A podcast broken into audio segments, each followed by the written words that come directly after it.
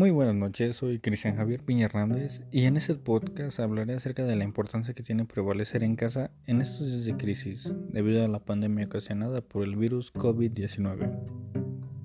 Las autoridades a nivel nacional y en particular las autoridades del Estado de México están implementando la estrategia de pedirle a la población que permanezca en casa, esto a fin de evitar que se incremente el número de infectados por el COVID-19 en el país.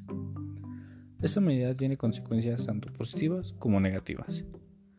En las positivas encontramos el hecho de que la población goce de tiempo para realizar actividades que incrementen su conocimiento.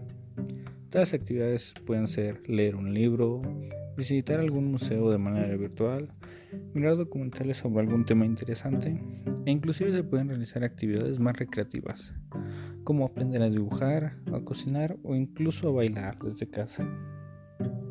Pero por el otro lado, en el aspecto negativo, encontramos que esta medida implementada por el Estado ocasionará que muchos pequeños negocios locales quiebren económicamente a causa de la drástica reducción en sus ventas. Aquellas personas que vivían del día a día consiguiendo apenas lo necesario para comer se verán afectadas en gran medida por lo que se hace un llamado a la población en el que se invita a consumir productos provenientes de estos establecimientos, ayudando así a la economía de muchas personas.